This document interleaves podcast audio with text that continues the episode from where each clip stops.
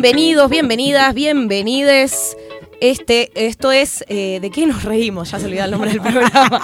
Esto es ¿De qué nos reímos? Yo soy Angie San Martino. Yo soy Manuela Saiz. Y esto es el podcast de Escuela de Pie. Un programa de stand-up y de construcción. Bueno, ¿cómo andamos, Manu? ATR, siempre. Para cuando salga este podcast habremos terminado el nivel intensivo. Wow. De segundo nivel que viene súper bien, la verdad que viene re interesante, así que vamos a ver después con qué nos encontramos en las muestras de los chicos, pero estamos muy contentas, pues estamos trabajando como muy a full. Sí, arrancó el año muy intenso, ya en marzo los cursos iniciales, pero lo que está buenísimo es que los chicos en avanzados van a construir su propio show y eso es un gran laburo y estamos muy con muchas expectativas. Sí, y algo copado también que está pasando es que, bueno, ya salió eh, ya salieron un par de episodios del podcast a la altura que estamos grabando esto. Podi. Del podi, le decimos a veces porque no nos sale decir podcast. Y, y está copado que muchos alumnos también nos escribieron diciendo que tomaban consejos, que empezaron a replantear algunas a tomar cosas. nota, es un montón. que eso. toman nota, que se van a dormir escuchando el podcast. Sí, pero esto está bueno decirlo para quienes quieran hacer algún aporte, tengan dudas. Yo después suelo escuchar, bueno, las dos, ¿no? Eh, escuchar y por ahí me di cuenta que aparecen categorías que deberíamos explicar. Si hoy aparece una categoría así, vamos a hacer un mini paréntesis para explicar lo que sea. Si tienen alguna duda, les gustaría saber algo, quisieran que entrevistemos a alguien que lo puedan, que nos puedan hacer llegar ese, ese deseo o esa inquietud. Sí, nos llegó muy buena onda, muy buena energía de muchas comediantas mujeres. Sí. Y, y eso está bueno, porque se va armando como una, como una comunidad alrededor de esto y está bueno para que no sea unilateral, como decimos siempre. Sí. Así que bueno, ¿qué te parece si presentamos a las invitadas del día de hoy? Están Sí. con nosotras Lala Pasquinelli y Ale Bavera. Fuerte el el aplauso. ¡Bravo! ¡Bravo! Bravo, bravísimo. ¡Genias! Espectaculares.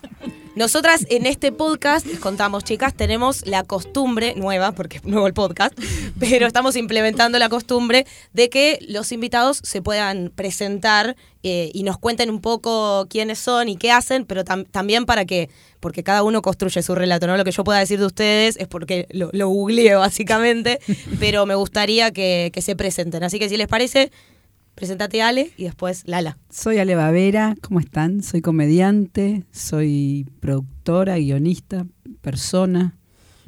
Es un montón ya un todo montón eso, de ¿no? cosas. Está bien, de, algo más tengo que decir. Feminista, Ah, militante. Ah, soy- yo te tiro letra. Sí, sí, feminista, militante, adicta al tomate. Ah, mira. Y dibujo muy bien la arroba a mano. Ah, sí. habilidad. Sí, es una Es habilidad genial. Algún día voy a vivir de eso. Y tiene algo que yo, eh, como seguidora de Ale, veo siempre, que le gusta mucho compartir sus platos de comida. Sí, sí, la gente cree que cocino increíble y en realidad son, ponerles ocho, seis Que se van ensaladas y cositas, pero le saco lindas fotos y me las saco antes de comerlo, no es que le haga una puesta en escena ni nada. Sí, se nota que es como un mimo. Sí, también, sí, sí, sí. entonces, Porque como que garpa aparece, ¿no? Sí, Sí, sí. Instagram Va. nació con platos de comida. Sí, Me mando chistes, ¿viste? Pienso cosas, na, na, subo una foto de un cuscús con vegetales y ¡ah, me encanta! Y es Qué como, bronca, qué Dale, sí, amigo. Debería de dedicarme a eso, tal vez, no Voy a sé. cocinar o cocinar en el show. Para... Claro, eso puede ser, te cocino y Ojo, te hago te el doy la chiste. receta. Sí, sí, puede ¿Sabés ser. que, Ale, no, sé- no sé si esto ya te lo había hecho, seguramente sí. Eh, tu show, el, el que hacías con Guilla Schneider y con Pablito Molinari, Sí, Snorkel, Snorkel, sí. fue mi primer show de stand-up de la vida que vi en vivo. Así que me linda. desvirgaste del stand-up. ¿Sabes que con Snorkel pasan muchas cosas así? Mirá. También. Sí. ¿Qué, qué habrá sido? ¿2011, por ahí? Y empezó, el show empezó en 2010. Pero en 2011 estaba esa formación ya, Claro. porque Guille no era de la formación original, era Bimbo y, y Esteban Menis. Pero Mira. sí, debe haber sido 2011, por ahí, sí. ¿Algún dato más de presentación? Al, ¿Algún...? Me gusta beber. Me gusta beber, sí. Sí. Es, es bastante borrachita, digámoslo. Sí, sí, creo Porque que si no se van a enterar. si me- me ocurren cosas, les, les voy contando. Bueno. Y no hice gente tampoco, eso creo que también está bien. está bien, está bien. Está muy bien. Lala, autopresentación. Ah, bueno, eh, es raro porque no soy graciosa para nada, entonces estar acá es como difícil. Em, yo soy Lala, eh, soy artista visual o hago cosas que podrían considerarse arte. Eh, trabajo en un proyecto que arrancó en el 2015 que se llama Mujeres que no fueron tapa, que de lo que se trata es un poco de mostrar cómo los medios de comunicación, en un sentido muy amplio, ¿no? Eh, tomando como todos los contenidos que en los que hay una representación visual humana, más o menos esa sería como una definición, eh, mostrar cómo los medios construyen y reproducen estereotipos, eh, violencia simbólica, cosificación, todo lo que tiene que ver con, con esos temas y mm, tratar de desnaturalizarlo y también eh, tratar de traer como, o darle, no sé, visibilidad de alguna manera a algunas mujeres que para nosotras eh, están haciendo cosas que, que creemos que están buenas mostrar, eh, por esto de que en realidad la única, digamos, la única representación de las mujeres en los medios y en la cultura en general tiene mucho que ver con las mujeres que encarnan determinada apariencia o fundamentalmente con la apariencia y no con lo que las mujeres hagan. Entonces es como no sé, estos días venía pensando un poco en esta idea del premio y del castigo, ¿no? O sea, ¿qué, qué, quiere, qué, qué pasa con estas mujeres? Como las mujeres que, digamos, que le entregan la vida a la apariencia son premiadas con la visibilidad y las mujeres que se revelan a ese modelo, las mujeres que son eh, castigadas con la invisibilidad. Eh, creo que un poco, digamos, lo que tratamos de hacer que creo que más lo hacemos con el podcast y con algunas acciones, tiene que ver con eso. Y bueno, y tenemos acciones en las redes, por supuesto, que es por ahí lo que más se ve, pero quizás lo que más nos entusiasma, o por lo menos lo que más me, entusiasma a mí quizás, es, eh, son las acciones más offline, que tienen que ver con propuestas pedagógicas para las escuelas y... Los talleres, hacen talleres como de hackeo. Nosotros hacemos talleres, pero también tenemos una propuesta pedagógica que es el Festival de Hackeo de Revistas en las Escuelas, que es un festival en el que digamos, lo que hicimos fue decidir, después de empezar a hacer esto en escuelas que nos llamaban y qué sé yo, nos dimos cuenta de que, bueno, estaría buenísimo que esto llegue a todas las escuelas o a más escuelas o a las escuelas que quieran hacer esto, que no sean las que podemos ir nosotras. Eh, y nos empezó a pasar que muchos docentes nos escribían pidiéndonos guías o eh, contándonos que estaban haciendo un hackeo, ponele, porque habían visto la charla TED o alguna cosa por el estilo. Entonces, eh, ahí decimos, bueno, como esto hay que darle una, una, forma que pueda llegar a otras personas y bueno, y la forma obviamente es correrse uno, ¿no? O sea, dejar de ser uno el que hace para que puedan hacer otros. Eh, así que armamos el festival y empezamos a compartir nuestra metodología con los docentes que quisieran participar del festival y reproducir la experiencia en sus aulas. Tiene que ver con estos temas, pero en el marco de la ESI. Y bueno, el año pasado participaron 500 escuelas y sí, muy loco, porque yo tenía como una expectativa de, bueno, ojalá se anoten 50. Tremendo. y sí, fue muy loco. Eh, también fue muy intenso porque es, digamos, el laburo de gestionar todo eso fue, fue fuerte y este año lo queremos volver a hacer, solo que sumar a colegios primarios. El año pasado era solo secundarios. Y, y bueno, como a mí ese es el proyecto que más me, como me, me palpita en el corazón, digamos, de lo que hacemos. ¿Sabes que el año pasado eh, fui a una escuela primaria para dar una... En realidad primero me, dijeron que fuera a hacer stand-up para un grupo de chicos y chicas de séptimo grado que egresaban, o octavo, no sé qué no sé qué grado es ahora. Creo que volvió a ser séptimo. Sí, volvió a ser séptimo. Y, mm, y, yo iba con un material pensando más o menos, y después se me fue yendo para otro lado, porque están tan deconstruidos. También, bueno, era una escuela, imagínate que pensaba que habían ya tenido, era la tercera o la cuarta eh, charla o encuentro que tenían con distintas personas que iban a hablar de deconstrucción. Entonces los pibitos y las pibitas venían volando y empezamos a desarmar algunas publicidades, cuentos, películas, personajes. Y era hermoso lo que pasaba. Pues yo tiraba algo y veía 20 manos arriba, que yo pensaba, fui a hacer stand-up y terminé haciendo un ida y vuelta constante que fue alucinante. Así que en primarias es hermoso lo que se puede hacer. Re lindo. Sí, depende mucho del contexto también. O sea, nosotros, por ejemplo, con el relevamiento que hicimos con el festival, lo que surge es que esto, o sea, no es lo mismo una escuela en Buenos Aires, eh, depende de dónde esté la escuela, además, que una escuela en Jujuy que una escuela en el conurbano bonaerense, que, o sea, cambia. O en Santiago del Estero que los pibitos desfilan Bueno, con el eso. pañuelo celeste y los bebitos visto Quizás esos en, videos. en algún- claro, quizás en algunos lugares es la primera vez que alguno de estos temas se habla en la Sí. escuela y bueno, eso me parece que está bueno porque es como llegar antes a la conversación, ¿no? Eh, qué sé yo, Totalmente, no- sí. no sé. Eh, Lala, vos decías que no tenías nada que ver con el humor. A mí me da curiosidad saber qué te hace reír o quién te hace Uf, reír. Qué difícil. porque Es una pregunta complicada. pienso. No, no es complicada. Me- qué difícil que algo me haga reír. Me pasa Ah. eso. O sea, me da risa, me dan risa cosas que. Me dan risa las cosas que no están pensadas para hacerme re- reír. Claro, o sea, me cuesta reírme de. Me cuesta ir a un lugar a- donde se supone que me tengo que reír y reírme. ¿Entendés? Sí. Eso, como, no sé. eh, qué sé yo, sí, me pasa eso en general. Eh, me hacen reír cosas que, no sé, sí, que suceden, no sé, pero no, no es tan común que me haga reír Pero algo. por ahí no, no comediantes, sino quizás alguien diciendo una burrada sobre algo capaz que te hace reír, Sí, no sé, por cómo encara cierto tema, aunque la intención no sea o el fin no sea la risa. sí, sí, sí, sí, me pasó. Por ejemplo, bueno, eh, ¿vieron el, el especial de Nanette? Sí. Sí, claro. To- me en todos los podcasts Todo se- sale. se, Se habla de se Nanette. nombra este Claro, porque tiene Gatsby. mucho que ver con ustedes, claro. Y bueno, a mí me lo, o sea, lo terminé, yo no, no, no consumo Netflix por un- una posición política sobre el asunto, eh, pero me dijeron tantas veces que tenía que ver ese coso que dije, bueno, lo voy a ver porque Te vendiste al recontrapodría. No, no, pedí una, una cosa, Un entré, préstamo. miré, claro. Y, mm, y cuando lo vi, era como, no estoy entendiendo de qué carajo se ríe la gente.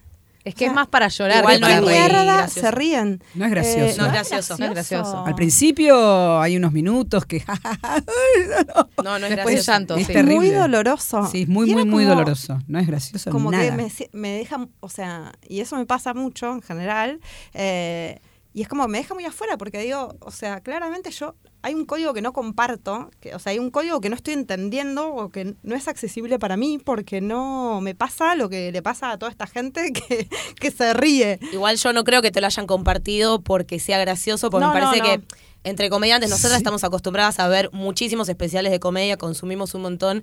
Eh, yo soy una vendida del sistema, soy muy fanática de Netflix. Es como que digo, sí, entiendo toda, todo lo que implica, pero me vendo igual. Pero justamente con el tema de Ana Gatsby, lo que generó, por lo menos en el mundo de, de los comediantes, este micromundo del stand-up que te contaba antes, Sí. consumimos muchos especiales y en ese caso en particular lo que nos encontramos fue una comediante haciendo revisión sobre sus chistes eh, y sobre cosas que siempre validamos nosotros como comediantes. Es decir, bueno, me subo al escenario a, exponerme para que el otro proyecte, eh, para que, no sé, Empatice. Claro, para que el otro empatice conmigo. Entonces, cuando estoy diciendo, uy, estoy gorda, no sé qué, eh, lo que estoy haciendo es que el otro se relaje, que se ría conmigo, que nos aceptemos. Y cuando te da vuelta el discurso y te dice, pero al final yo no me estaba aceptando. Lo único que estaba haciendo era como incluso Sí. construir eh, una historia sobre mí que ni siquiera era la mía. Ahí me parece que todos nos quedamos como, uy, que es- empezar a desempolvar los monólogos. Es un poco derribar una idea que estuvo arraigada en los comienzos del stand-up, más que nada. Ahora ya no sé si tanto, pero con es la idea de vos te tenés que subir al escenario a inmolarte para que la gente se ría. Mm. No sé si dicho así, pero se nos ha transmitido mucho esta idea de, bueno, date con un látigo que la gente la va a pasar bien. De hecho, nos pasa que todavía vienen alumnos al nivel avanzado y nos dicen que eso se les transmitió en el nivel inicial. Eh, por eso lo recomendamos, porque hay algo que está buenísimo. Es muy difícil hacer reír, pero uno puede hacer reír desde su percepción sin tener que por eso autoflagelarse de esa manera. Y también algo súper interesante de ese especial es cuando, cuando hablaba de cómo la repetición de una rutina le hacía en su mente pensar que los recuerdos habían sido así, Obvio. que, que, que la realidad escribís. había sido así. Cuando vos escribís, a mí me pasa Sí. mucho que escribo bastante y, por ejemplo, hay temas sobre los que no escribo que tienen que ver con mi biografía porque yo sé que el día que escriba sobre eso me voy a olvidar lo que pasó de verdad y mi recuerdo va a ser reemplazado por eso que escribí. Por ejemplo, tengo millones de historias con mi abuelo, no voy a escribir nunca sobre mi abuelo porque sé que me voy a olvidar de lo que pasó. Sí, bueno, es que uno es, es un, un relato también, ¿no? Uno Claro. construye el relato de sí mismo. Y El él- relato. Eh, sí, tal cual. Sí. Es que a- así como, no sé, lo- los medios a un nivel como mucho más más grande, industrial y hegemónico construyen una historia sobre lo que deberíamos ser, nosotros también, no sé, digo, a nosotras nos pasa en, en, redes sociales, nosotras como comediantes también lo que nos pasa es que no es como los actores que se suben al escenario a decir lo que tiene que decir un personaje y después salgo y me voy del personaje. Entonces nosotros nos subimos a hablar de nosotros, cuando estamos en redes sociales somos nosotros con nuestro nombre. Entonces ahí es donde se te empiezan a, cruzar los cables. Sí, es mucho. Y mismo cosas que pensabas hoy, mañana no las pensás y ya quedaron guardadas. Digo, uno puede modificar sus monólogos, pero ves cosas que decís, ¿por qué subí esto a YouTube?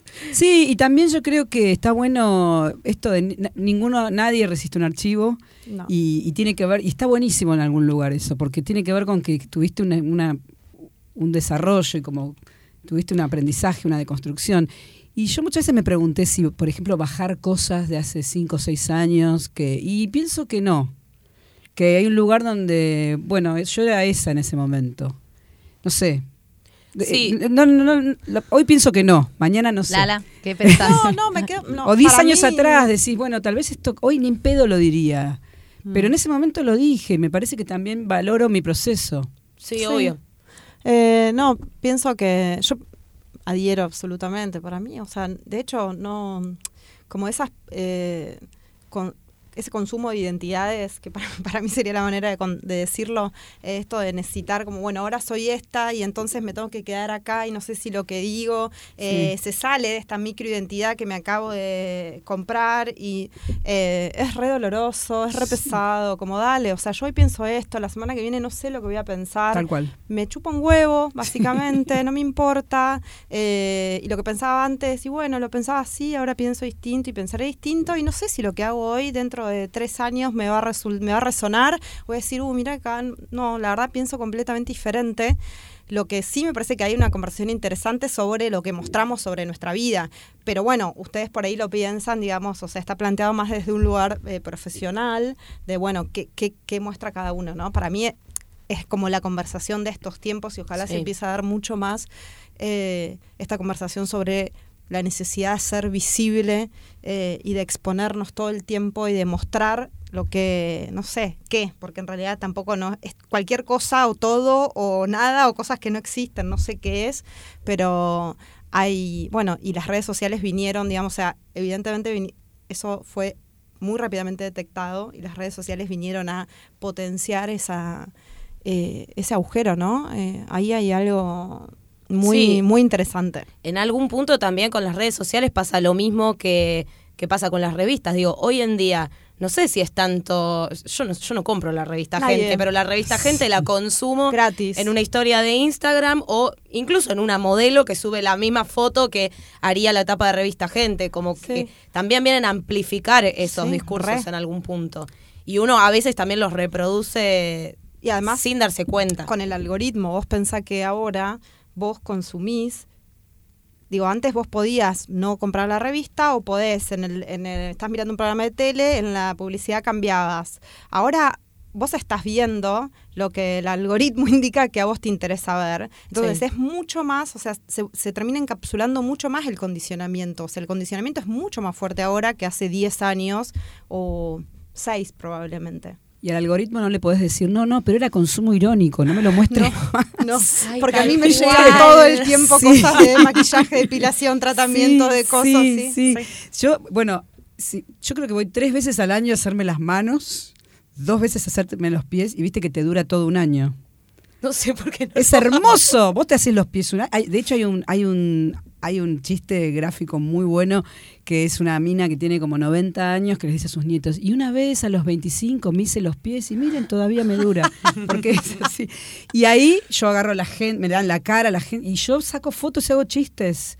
O si hay un café, tengo que esperar a alguien, están las revistas ahí, las agarro, saco fotos y hago chistes porque no lo puedo creer. No, se puede creer. Sí, Hace unas semanas la foto de Susana en la, en la tapa y era como, por favor, señora. además, las revistas también eh, forman parte de, digo, juegan a la política, juegan a todo. o sea, no es nada es inocente. Nada, absolutamente nada. Igual yo también lo que pienso, por eso me gusta consumir cuentas, en, por ejemplo, Ale o Mujeres que no fueron tapa, en donde pueden hacer chiste con eso porque pienso que hay algunas cosas que parecieran obvias. Digo, yo me, eh, hace 10 años estudio comunicación social en la UBA, eh, tengo un nivel de análisis de las cosas que se podría decir, bueno, hay cosas que, a ver, estudié, estudié medios de comunicación, estudio hegemonía, estudio... eh, y sin embargo, hay cosas que no las veo. Cuando, cuando mostraste en la charla TED las tapas de revista de mujeres, todas como un conjunto, cómo estaban expuestas las mujeres y el conjunto de cómo estaban expuestos los hombres, me flashé. Yo, después de 10 años de estudiar eso y de entender que sí, que el modelo de mujer que nos muestran, pero nunca lo había visto como un conjunto y tan, tan alevoso. Por eso también, eh, qué sé yo, así como las redes sociales vienen a amplificar eso, está bueno también que exista gente que lo pone sobre la lupa, pero que también lo muestra como un conjunto, porque si no parece que te ataca como por, por separado. Así funciona, básicamente. Claro, sí. Exacto. Se va metiendo, metiendo, metiendo, de a Y- poquito. Y, por eso, bueno, antes, antes de- del aire hab- hab- hablábamos de cosas que una vez crea, "Bueno, pero esto ya está muy hecho, ya está muy visto, y la verdad es que todavía no. Nosotros nos movemos en un microclima Sí, de personas chiquito. con las que tenemos cierto afinidad Ah, o Es que sí. Pero de verdad tenemos que seguir amplificando con eso, aunque a nosotros a veces nos resuene como, bueno, pero este, esto, este chiste Sí, ya o parece está, que estoy esto". diciendo siempre lo mismo. qué sé Y la yo. verdad es que no.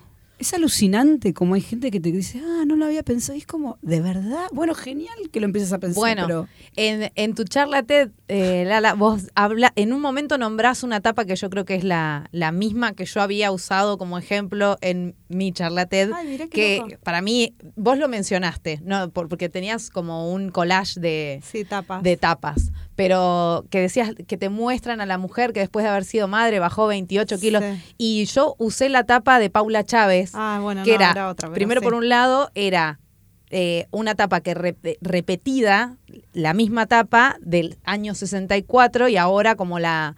Y, y a- quería ver cómo fue la repercusión de tu charla, porque a mí me pasó que había gente que me decía, ¿y qué tiene de malo si ella quiere adelgazar? ¿Entendés? Como, como que me parecía que en muchos casos no había la disociación de decir, pero no tiene nada que ver la elección de una persona que también siempre está mediatizada y, y eh, reducida por lo que nos pasa alrededor, pero una cosa es eso y otra cosa es la transmisión que un medio masivo hace y la repetición y el recorte y la forma de mostrarlo. Sí, porque en definitiva no es Paula Chávez la que decide Claro. quién sale en la tapa de gente, básicamente. O sea, tiene que ver con la construcción de un mensaje que se decide desde otro lugar eh, y, y por qué es ese mensaje y por qué estas mujeres son las elegidas, porque eso también siempre, digo, para mí es muy interesante pensarlo.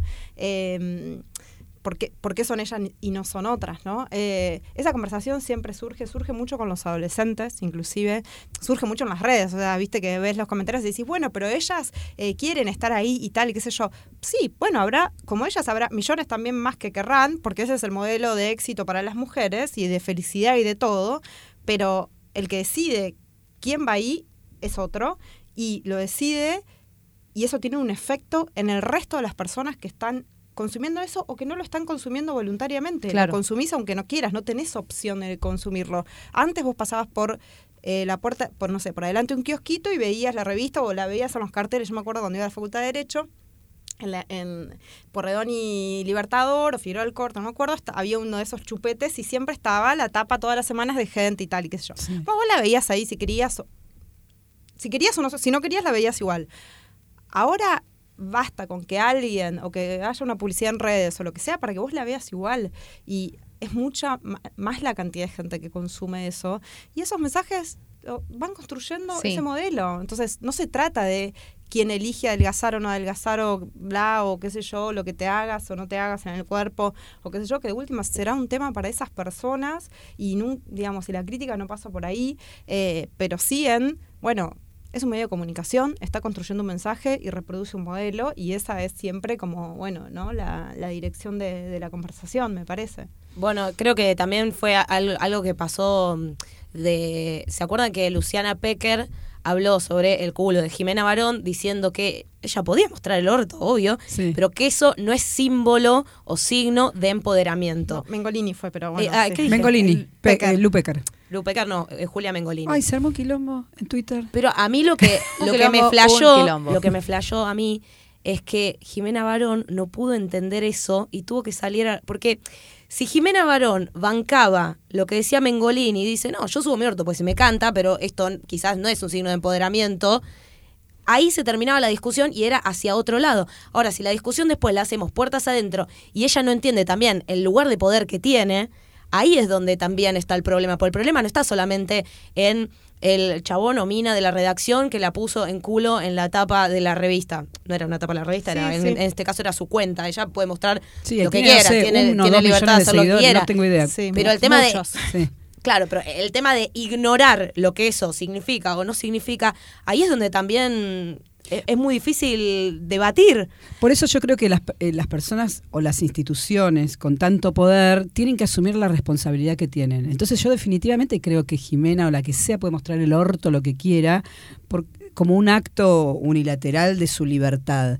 Ahora bien, si te leen millones de personas o te ven millones de personas, vos tenés una responsabilidad con esa comunicación. Entonces, algo tenés que decir.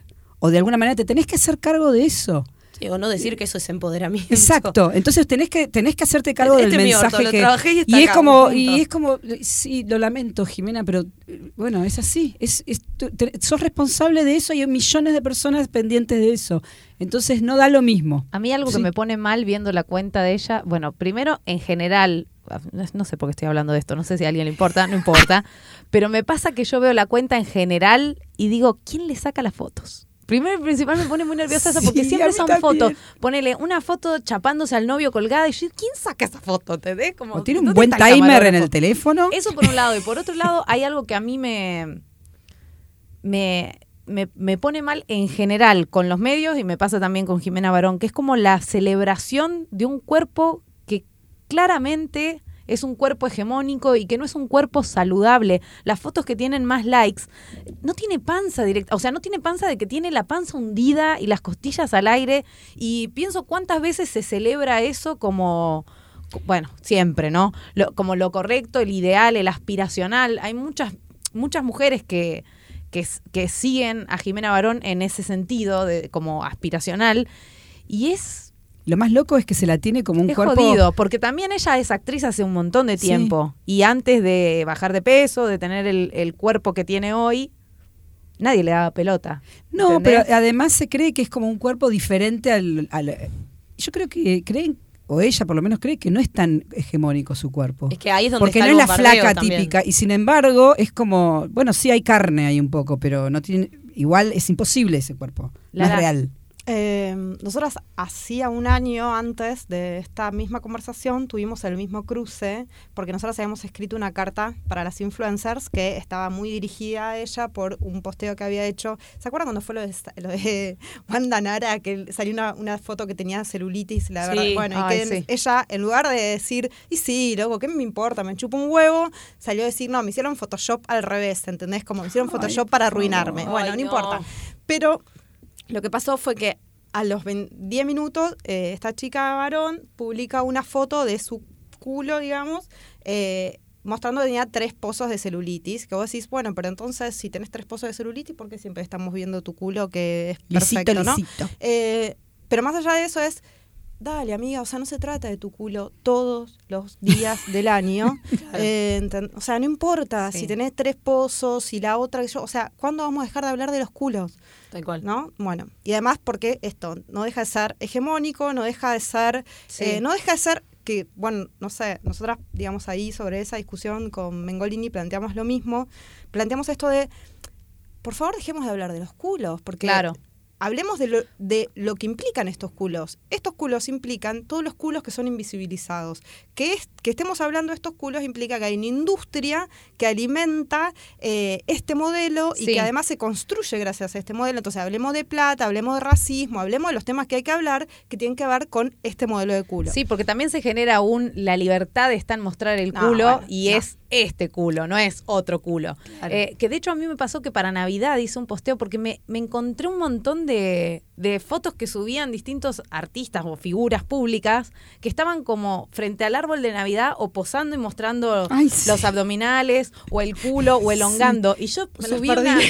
Sí, fue hermoso, era hermoso, todavía, pero Era, puse como que alguien por favor me explique, ya se está por desarmar el árbol, que alguien por favor me explique qué tiene que ver lomazo, elongación y árbol de Navidad. Pero apareció un montón esto de yo no puedo creer que vos digas eso, que Jimena Barón si quiere muestra el culo, y no era eso, ¿entendés? Como que la asociación era, ¿por qué me llamaba la atención, me parecía raro el posar de esa manera al lado de un árbol de Navidad?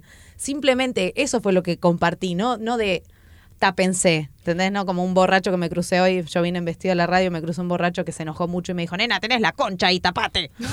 Una cosa no fue en ese sentido, ¿entendés? Pero ya se nota en eso, que como en la reacción, de que hay un discurso de, ah, mi libertad es mostrar el culo. Bueno, eh, sería muy raro que la libertad de las mujeres sea mostrar el culo cuando justamente los medios a lo que nos están invitando con ese modelo de mujer que se construye es a que mostremos el culo. O sea, si miramos los medios y todas las minas están en pelota y los tipos están vestidos, explícame cuál es tu margen de libertad al elegir aparecer en culo como, ese es el esa es la construcción. La construcción es los cuerpos de las mujeres se tienen que exponer, tienen que estar sexualizados y tienen que encajar en este modelo. ¿Cuál sería el margen de libertad que estás rajuneando si haces, o sea, si, si esa es tu libertad? No, no, no, no queda muy claro, digamos. Eh, en todo caso, eh, bueno, no sé, me parece que la resistencia sería cubrirse. Digo, si, si, si, si estamos hablando de resistencia, si estamos hablando de rebeldía o si estamos hablando de otra cosa. Ahora, una imagen de tu cuerpo sexualizado y expuesto para el like, la aprobación y el comentario de los otros, y claramente es lo que te exige el patriarcado. Si querés, hacelo, pero no lo vendamos como que es la liberación de las mujeres. Pues ya sabemos, digo, la liberación sexual ya sus. La, supuesta eh, liberación sexual de las mujeres sucedió y fracasó. O sea, claramente no fue para nosotras, claramente no hubo ganancia, entonces como bueno, digo, avancemos porque si no es como estamos medio patinando en el barro. Y qué interesante cómo todos esos culos venden y en las marchas las tetas molestan un por montón. Supuesto, por supuesto. Totalmente. ¿No? Estoy de ver viejos en Pero para, ¿no? Chicas, no puedo más, el verano me está flagelando el alma. Sí, sí, sí, gordos en short, gordos, flacos, viejos, jóvenes, todos en tetas los chabones. ¿Qué onda? Bueno, y después Instagram la baja la mina en teta. Claro. Instagram la baja, o sea, que también ahí Facebook también baja. bueno, es, la, la, misma empresa. ¿En dónde se puede salir en tetas? No, si sos hombre podés. Solo si sos hombre puedes salir en tetas. El hombre puede salir en tetas y eh, Instagram no lo censura.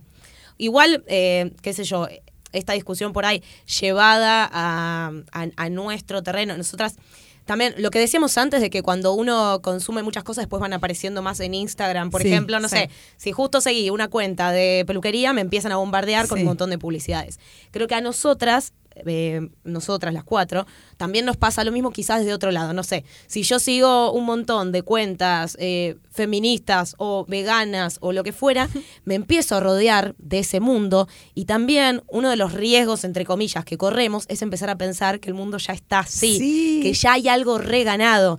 Y por eso nuestra, nuestra idea un poco con el podcast, parándonos desde desde, bueno, nuestro universo por ahí es el mundo del stand-up, es el, mundo que tenemos más cercano, en el que trabajamos, en el que educamos. Entonces, nuestra idea, por lo menos con este podcast, es tratar de pararnos en el medio y no quedarnos con, ah, bueno, pero ya todos se están deconstruyendo, ya todos están empezando a preguntarse por su material, porque después vemos no solamente shows de colegas, sino shows propios y decimos, no, pará, falta un montón de recorrido. Entonces, por eso también me parece que estas discusiones, aunque parezcan, bueno, pero están hablando de, culo, Jimena Barón, ¿qué tiene que ver con el stand-up? Creo que también nos pueden llevar a preguntarnos a nosotras cuántas veces, eh, no sé, se habrá subido una comediante mujer al escenario y cuando salió no, no, no le importó a alguien si fue gracioso o no fue gracioso, sino qué mal que estaba vestida. Digo, todas esas cosas influyen desde un montón de lugares. o cuántas veces se hacen chistes sobre mi culo no es mostrable o mi culo esto, como desde un lugar de... En, en clases nosotras no para, o sea, tenemos un tema que es que nosotras tenemos que enseñar cómo se construye un chiste y cómo hacer que sea efectivo y que funcione, entonces también tenemos que corregir todo lo que tiene que ver con la estructura del humor, pero a veces vienen con chistes que tenemos que ir para atrás o sea, decir, bueno, después vemos si es gracioso, pero primero, ¿vos te estás dando cuenta de lo que estás diciendo? Porque a, veces no dice, bueno, estoy soltera porque, ¿y qué querés? No. ¿Qué querés que, o sea, hice como un gesto de que me miraba a mí, esto es radio, me olvido. El fin de semana vi una comediante que quiero mucho y es muy buena y, y en un momento dijo bueno, nada, no quiero ir con el texto completo porque no quiero decir sí, eh, porque la quiero mucho además y dijo que era incogible. Y yo cuando terminó la función la agarré y le dije, "Nunca más decís que sos incogible." Sí, no lo podés decir porque además sos hermosa. Y me pasó que yo estaba con otra comediante y una actriz viendo el show y cuando dijo soy incogible nos miramos las tres y dijimos, ¿qué? Porque es como, no, boluda. Bueno, me funciona. Me chupa un huevo que te funcione. No podés decir eso. A los nazis les refuncionaba el humor también. Posta. Digo, a mí, por ejemplo. No, no, igual ella no lo había pensado. ¿eh? Fue como que yo se lo dije. Y es una mina que está deconstruida, pero bueno, como todas nos falta. Y, se quedó. Le dije, basta, no podés, no digas eso nunca más. No es que los comediantes tenemos que tener registro en el escenario, que tiene que ver con un registro eh, hablamos de registro cuando decimos, bueno, tiramos tal chiste, funcionó, no funcionó, la gente se rió o no se rió. Pero ahora también estamos trabajando en el registro que tiene también que ver con, la propia imagen, de decir, y bueno, soy, soy incogible porque, y bueno, mírenme, mírenme qué, qué tiene, qué estás reproduciendo ahí. Que, no sé, si, si sos gorda, eh, equivalente a sos incogible. Mm. Que si sos soltera, equivalente a está mal. Eh, o hay algo mal con vos que un hombre, vamos a entender, no te elige. Porque a veces damos a entender un montón de cosas que no nos damos cuenta que estamos dando por hecho. Igual yo les quiero preguntar algo a ustedes dos. Ay, sobre nuestro material no hablamos. No, sobre el material no, no, señalando como el dedito. Como docentes. Porque yo he dado talleres y lo que, lo que más hago es coaching con algunos comediantes. Y a veces, no sé si les pasó o no, te pasa que vos planteas esto, mirá, estás diciendo esto, todo, el fondo que tiene. Y a lo mejor la comediante o el comediante te dice, para mí, yo quiero decir esto. O sea, te toca un fachito, una fachita. No, no, mentira. o sí. Sí, sí, sí. ¿Qué pasa con esto? ¿Qué hacen ustedes con esto? A nosotros nos ha pasado un alumno que nos diga... que nos diga, gracioso. Eh, como ahora está tan en boga el feminismo, yo quiero hacer chistes machistas porque es un público que acapararía que nadie está visualizando. Y fue como... Eh, y Angie, le dijo, ¿y por qué venís a esta clase? Claro. Que somos dos profesoras. Cuando hay tantos hombres que dan clase. Cuando casi todos son hombres. Muy felices de hacer, de construirte los chistes.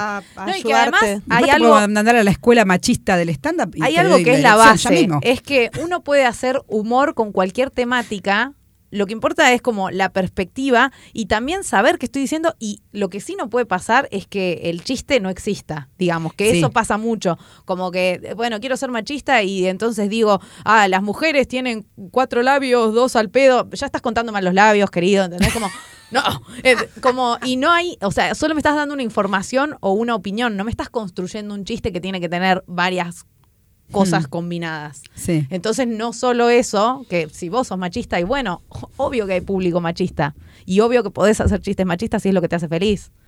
No me pidas a mí que te ayude con eso, porque la verdad es que me lo estás poniendo muy difícil. Sí, además de última, una vez que se sube es responsabilidad de cada comediante, ¿no? Y sí. suelta. Igual bueno, es, re, difícil como docentes también, porque una vez que terminan el taller y que ya no son más tus alumnos, eh, ya no te podés hacer cargo de lo que hacen, pero lo resentís. Pero sí, sí lo que quiero decir es que no pasa tanto que sea explícito y a conciencia que alguien quiera hacer un chiste de este tipo. Por lo general siempre pasa que es, bueno, el chiste que me funcionó y lo tiro y va.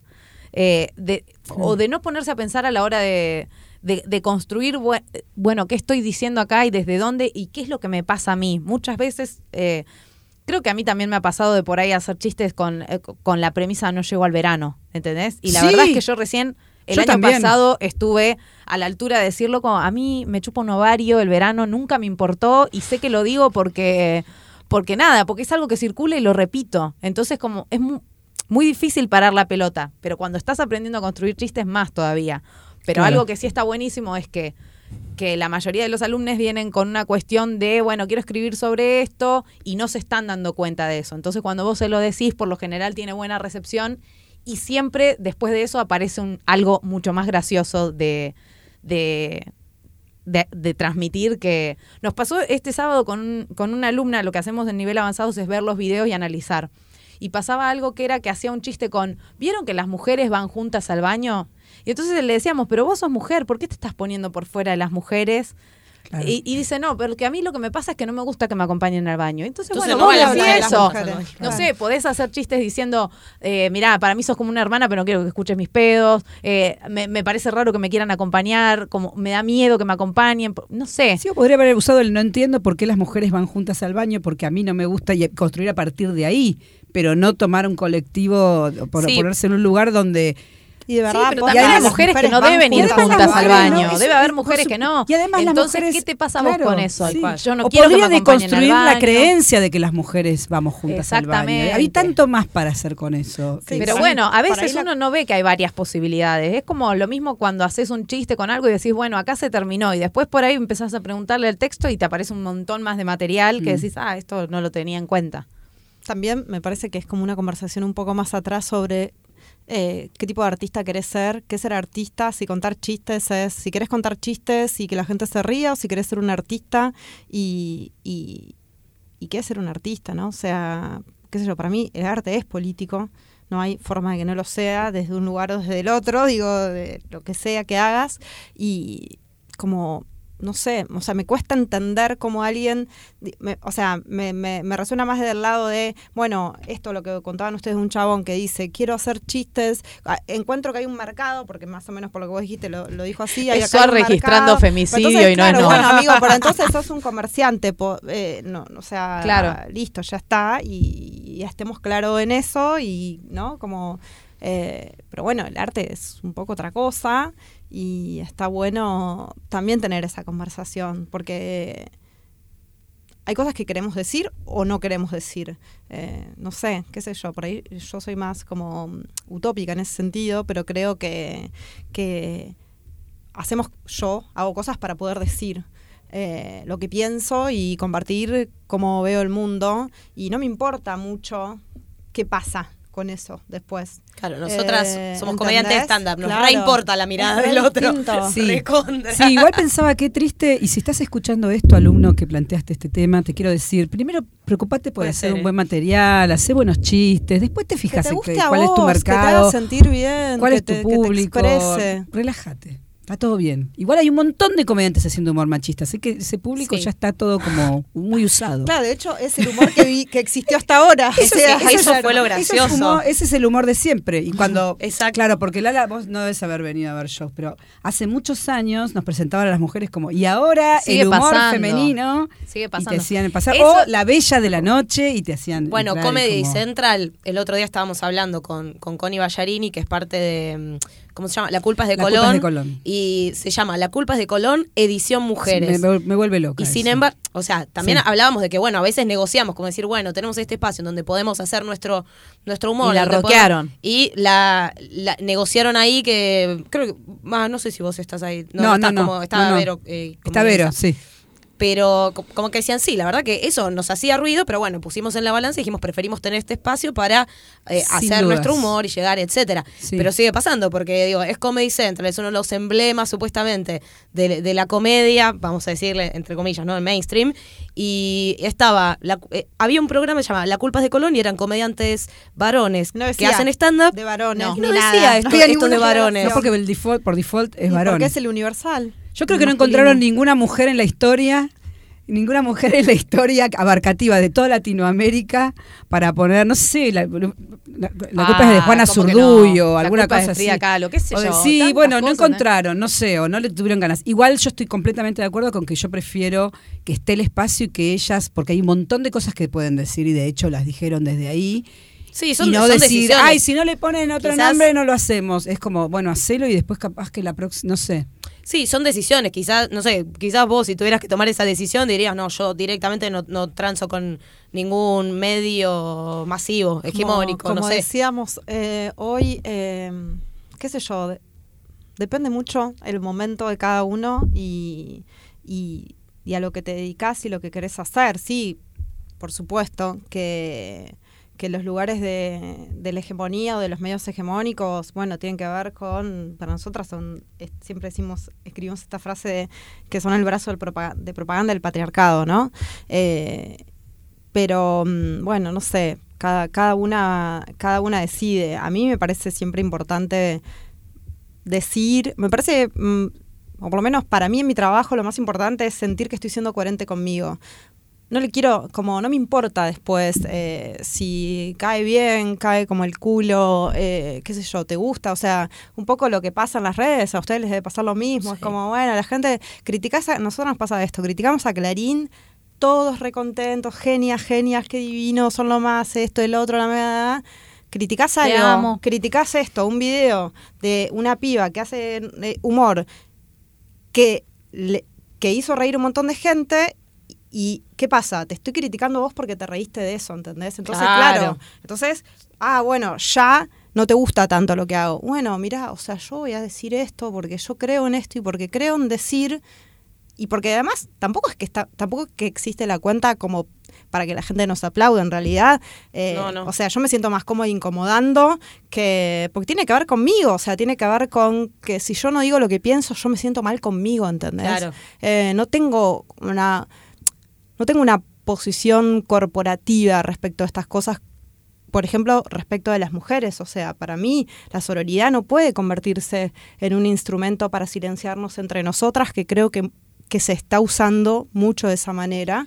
Em, no sé, me parece que es importante poder, justamente, poder decir eh, lo que quiero decir donde lo quiero decir y bueno, y está todo bien. Sí, no deja de ser tu espacio, digo, hay veces que a uno le reclaman cosas como ¿y por qué esto y por qué no lo otro? porque, porque se me cae cuenta, la, la yo, la mantengo yo eso es cierto. Hay un montón de contenidos gratis en Instagram. Eh, sí, eso es verdad, pero en este caso en particular del puntual del tema del video del que se habló, a mí lo que me pasó, como además como seguidora de tu cuenta, fue que el o sea, como el, no quiero decir enemigo, no se me ocurre qué otra palabra decir. El que está en la vereda de enfrente es el, el grande, el hegemónico, el que tiene el poder.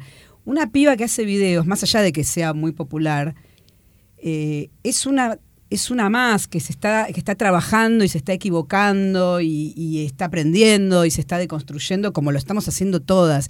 Entonces, para mí fue muy fuerte ir en contra de alguien que a lo mejor se podría haber charlado en privado y decir, che, ¿te parece esto?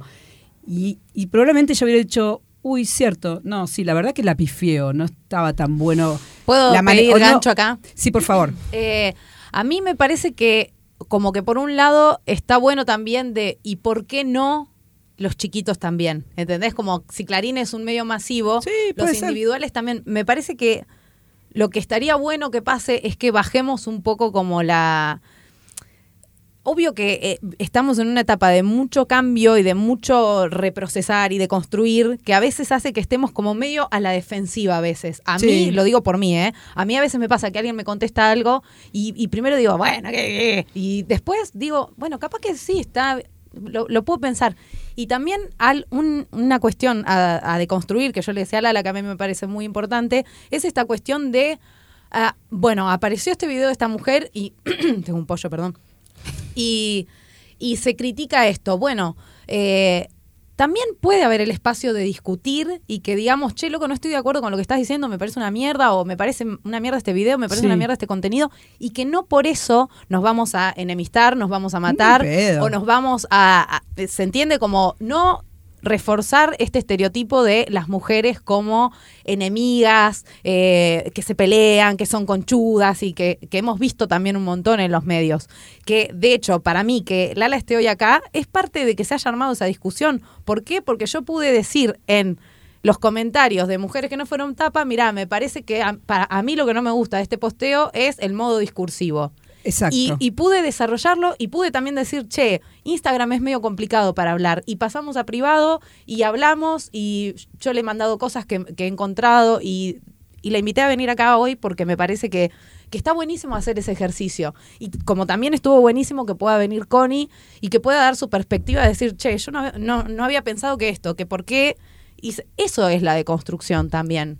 Y y bancárnosla que si nos tenemos que pelear y putearnos en la cara y decirnos, che, esto que estás haciendo es una mierda, sea por los medios o sí o no, también es parte de, de, Creo que igual a, veces también eh, entra la lógica de las redes sociales y, y por ahí nos, nos no sé, poner en no sé, si yo tengo que hablar de, de, este caso puntual, quizás al principio me sentí atacada y esto es hasta súper egoísta, porque yo hago videos en redes sociales, hago videos de comedia y muchos son tipo de amiga que se van a depilar, ¿entendés? Entonces me interpela. Y cuando comparten el video de una colega que podría haber sido mi video y que es como que digo, pará, pero yo me, hubiera gustado como por ahí defenderme, decir, no, pará, pero yo estoy trabajando en esto, te juro que yo no quiero ser así.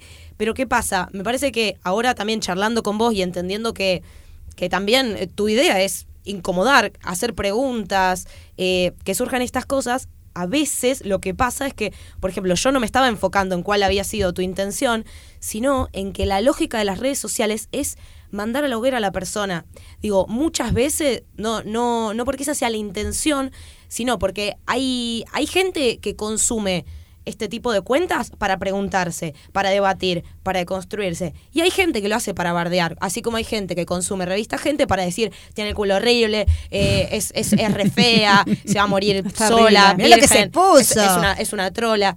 Así como pasa eso, también empieza a pasar que las que consumen este tipo de cuentas, eh, ah, bueno, es una pelotuda, mira lo que está reproduciendo, como quizás lo que más me hería o me atacaba eran los comentarios. Sí, a mí me pasó igual. No era. Lo que generó. Claro, porque. Ay, boluda, pero no era de hecho, esto.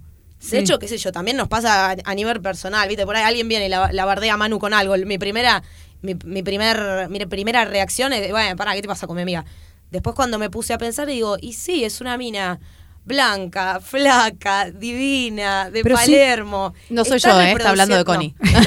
Pará, pará, sin duda, yo, no, yo no tuve, yo estaba de viaje y no tuve la oportunidad de hablar con Connie del video, pero sin duda yo le hubiera dicho, Connie, pifiaste con el video, o sea... Es que sí, no lo hablamos no, eso no, también. No, se, entendió lo que vos quisiste decir. Yo entiendo lo que quisiste decir, pero no se entiende en el video. Y le hubiera dicho, che, hermana, no, pará, acá no se también, entiende. También tiene que ver con lo que decías de Jimena Barón. No sé si ella se autopercibe como el cuerpo hegemónico. Connie, yo creo que, o sea, todas la vemos de afuera y para nosotras es un cuerpo hegemónico. Sí. Eh, igual creo que trasciende si es, si no es. Me parece que la conversación igual tiene que ver con lo que está diciendo eh, y lo que y lo que puede provocar eso o lo que provoca para o sea para mí la conversación para nosotras de hecho la conversación era sobre cómo el humor es una herramienta de normalización ni siquiera era sobre esta pía que no sé ni no sea no la conozco a mí el material me llega porque nos lo mandan seguidoras, o sea, yo no, no, no, sigo la cuenta, no es que es algo personal, o sea, no sé, hasta ese momento no sabía quién era. Perdón, ¿era el análisis de ese video particular o entraron entran a las cuentas, ven qué contenidos hay? Ah, ok. Claro. En ese caso, no. Eh, pero, mm, como es, eh, el punto es, para mí el humor es una de las herramientas de normalización más importantes. Eh, porque sí, porque si nos reímos es porque está bien. Eh, se ha usado siempre para normalizar violencia, para normalizar segregación, para normalizar el racismo. Digo, un montón de cosas que después se fueron desarmando algunas. Hoy, hacer chistes homofóbicos ya medio que no da, se prenden algunas alarmas. Chistes sobre judíos, se prenden más alarmas. ¿Por qué no se eh, prenden las alarmas cuando los chistes son sobre las mujeres? Eh, bueno, es porque la violencia la tenemos recontra, recontra naturalizada, porque los estereotipos están normalizados. Entonces, para mí la conversación era sobre eso y me parece que eh, las reacciones tienen mucho que ver con esto, con que digo, yo, nosotras leíamos los, los comentarios, algunos contestábamos, otros no, eh, y las respuestas tienen mucho que ver con esto de, bueno, pero es gracioso porque, bueno, que a vos te haga reír es un tema. Pregúntate por qué te hace reír. Si querés. Y si no, no te preguntes nada. Y está todo bien también. Eh, sí recibimos una respuesta corporativa. Un montón de humoristas, como vos, como, comentaron. Eso me re llamó la atención porque dije, wow, que no tengo particular... Em, eh, como te podría decir, amor por las corporaciones. Me parece que muchas veces forman parte del problema por ciertas cuestiones que se arman ahí, porque tampoco creo en un feminismo corporativo, creo en un feminismo interseccional, no corporativo. Eh, digo, no, como la defensa de los intereses corporativos no es algo que me llene de felicidad. Eh, y vi una respuesta corporativa y dije, qué interesante, porque, bueno, hay algo acá que, digo, si vos como había algo esto que vos decís en, ese, en esos comentarios, o sea, un decir, bueno, quizás esta pía piensa que podría haber sido ella la, la del video. Eh, Y está bien, qué sé yo, no sé. Como los Eh, comentarios mí- también, ay, las rebanco, ay, no las No, sigo no, más, hasta ahora me gustaba, pero es como sea, hacé lo que que A mí sí, igual, involucra eh, lo emocional. no sé, creo que quizás eh, lo que lo que nos lo que nos chocó en algún punto es que nosotras o por lo menos no sé, voy a hablar de mi caso. Yo me siento más cerca, quiero estar más cerca de mujeres que no fueron tapa que de la revista Gente, ¿no? Claro. Entonces, cuando cuando te exponen después de una revista Gente, es como que sentís que te están poniendo en un grupo que quizás a mí me a mí me encantaría, ahora que te conozco, me encantaría que alguien venga y me diga, "Che, mira, este video que estás haciendo Digo, no lo consumís, por ahí te parece una mierda. Sinceramente a mí tampoco me preocupa eso. Pero a mí me gustaría, de hecho con Manu lo hacemos, che, fíjate este chiste porque me parece que estás diciendo, y me pasa mucho también que ahora a la hora de pensar el material, eh, no sé, quiero pensar ahora en, mi unipersonal, lo estoy pensando 10 millones de veces, estoy en un momento de crisis de no sé de qué me quiero reír, porque también pasa algo, nos empezamos a hacer preguntas. Yo el otro día veía, eh, por ejemplo, las historias que hicieron sobre el tema de la depilación, y digo, lo entiendo, estoy de acuerdo, las banco en todas, me voy a depilar igual. Por ¿Entendés? supuesto. Lo bueno es que quizás es algo que ahora empezamos a ver y por lo menos es una negociación que uno hace consigo mismo y sabe lo que implica. Pero no deja de generarte Pero, obvio. incomodidad. Porque no es lo mismo decir, bueno, estoy negociando que decir me depiló porque me encanta depilarme. Exacto. Tal no, cual. No es la misma conversación, ¿no? Sí, Como- Claro, sí. eh, es que pasa que también las comediantes somos víctimas del sistema incluso en la, en la construcción de nuestro material, porque pasa mucho esto, que si vo- nosotras hablando con Connie, Connie decía, yo lo que quise decir fue esto, pero lo que estás transmitiendo es lo opuesto, Sí. ¿entendés? Claro. Porque vos quisiste decir, relájate y disfruta Yo tu entendí cuerpo, que- que y lo que estás quiso decir diciendo ella es no lo dijo bien, tu cuerpo, y- que no está bueno, Sí. para que parezca, Tal cual. ¿se entiende? Sí. Pero Sí. de esas hay un, hay un montón de cosas. Por ejemplo, eh, cuando hice la investigación había un chiste que incluso queriendo ser feminista, diciendo "La- los medios estigmatizan a las mujeres, era la premisa, la comediante después iba a las poses de las modelos en los medios gráficos y, de- y el remate final era abren la boca evocando sexual- sensualidad, dice, si vos abrís la boca así en el subte te meten una pija. ¿Entendés? Y como que yo sé que yo sé que esa comediante feminista y sé que lo que, su premisa inicial era lo que quería demostrar, pero el remate demostraba justamente lo opuesto. El remate demostraba, mirá que, no sé, si sos modelo y abrís la boca te mereces como y es muy grave, pero estamos en este momento de empezar a verlo y de empezar a decir, eh, bueno, vamos a dijo ver cómo- Mengolini, tampoco eh, que seamos feministas implica que todo lo que hacemos es feminista o que Tal porque nos declaramos feministas todo lo que hacemos es feminista. Bueno, no, vivimos en el patriarcado, tenemos un feminismo patriarcal y seguirá siendo así hasta que tengamos un otro sistema y otra cultura si alguna vez lo tenemos. Entonces es como muy difícil. Para- Sí. Ah, perdón. No, no, eh, me quedo con esto que dijiste, que lo, lo había visto también en un video, no sé si en la charla o algo así, eh, de que el humor es un, normaliz- es un normalizador de las cosas que nos oprimen. Entonces, por eso nos pareció importante tener este debate y nos va a incomodar, nos va a incomodar porque nos vamos a encontrar con videos que no nos gustan, vamos a seguir haciendo material que por ahí mañana salgo mujeres que no fueron Sí. tapas. Llegué, chicas. Ah, yo pensaba que le invitaba a mi podcast y zafaba y no. Pero, pero no sé, me parece por lo menos eh, la decisión nuestra es decir, bueno, esto lo vemos, no sabemos si lo estamos eh, combatiendo bien o no, si nos estamos deconstruyendo, si vamos a tener que seguir aprendiendo, pero por lo menos nuestro camino es hacia este lugar y sabemos que los que nos escuchan y los que queremos que nos escuchen son comediantes de stand-up, gente que está aprendiendo, gente que le gusta el mundo de la comedia, y si el humor tiene un rol tan importante en esto, me parece que está bueno como poder hacerlo consciente, por lo menos. Sí, me parece que para cerrar eh, podemos hacer la pregunta de qué nos reímos, que es la pregunta que siempre está presente para apuntar a, Ale, te lo pregunto a vos como comediante, ¿qué rutina, qué chiste o qué material dejaste de hacer porque ya sentías que no te representaba? Un poco lo dijiste al principio, pero me gustaría que cuentes qué chiste y por qué. La maté. Eh, sí, sí, sí, sí, mandé un silencio ahí como... Así lo buscamos en YouTube no y lo hice más, reposteamos. No hice más lo de llegar al verano, el verano, de, encima era como el verano de qué año, bueno, no sé, eso no lo hice más. No hice más material sobre, sobre las minas que, que tu amiga se compra. Ves algo en la vidriera y decís, ay, qué horror, ¿quién puede diseñar eso? Es una mierda, los diseñadores están todos locos. Se lo vos puesto a una amiga y decís, lo necesito ya y Claro. te lo vas a comprar, porque además era como, y funcionaba todo eso, hace, estoy hablando de hace más de seis años que no lo hago, pero era como, si ni siquiera soy así, Claro, claro, yo no claro. soy esa. Claro, claro, claro. Eh, un material sobre, igual esto no tiene que ver, pero Había otro chiste, me acuerdo, sobre sacarse la mierda entre amigas, que a la última que las- se iba, como- la hacían como mierda. criticar a la, a la primera que se va y yo no yo decía no la hacemos mierda pero hablamos de ella Eh, ese es un material que hemos hecho muchas comediantes y en realidad yo de verdad pens- no pensaba que la hacíamos mierda pero sí pensaba de que, que decíamos cosas que, que a lo mejor viste cuando tu amiga no está lista para escuchar algo y cuando se va necesitas decir, che, Angie, vos viste, ¿no? Lo que dijo. Manu, boluda, sí, sí, po- ¿cómo hacemos? Porque, y no lo pudimos decir a la... Pero de la manera en que yo lo expresaba, se entendía que le hacíamos mierda. Tampoco va...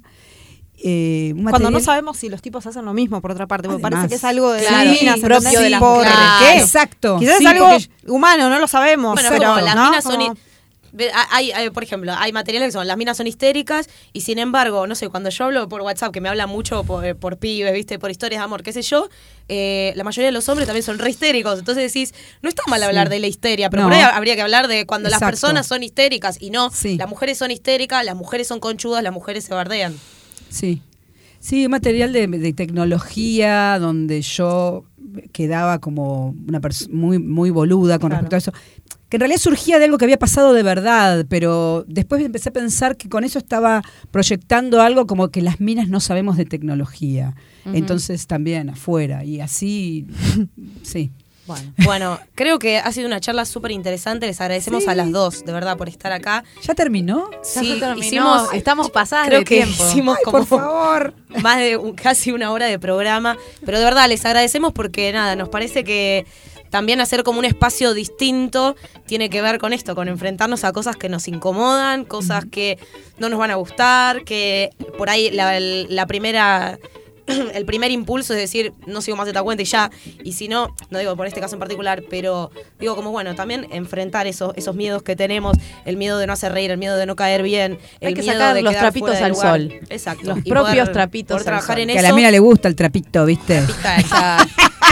No, y también me parece que es, es una demostración de que justamente entre minas somos todo lo contrario, que podemos colaborar, que podemos charlar eh, y que podemos opinar distinto y no ser las conchudas que se sacan la mierda por detrás, sino que podemos sentarnos en una mesa, charlar y exponer distintas ideas y distintas experiencias.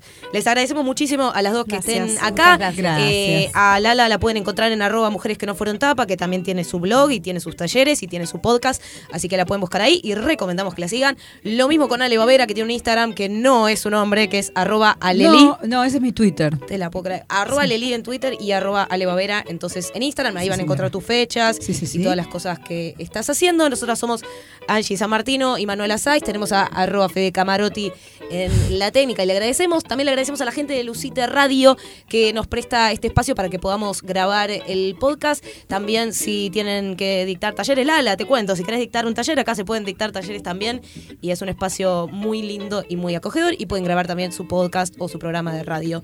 Creo que con eso es todo por hoy. Les agradecemos nuevamente. Gracias a los que nos estén escuchando. Déjennos cinco estrellas en Spotify y en O iTunes. nada. No menos. No, No menos. menos. Porque Nunca nos sirve menos. para rankear arriba. Y bueno, y esto fue de que nos reímos. Muchas gracias.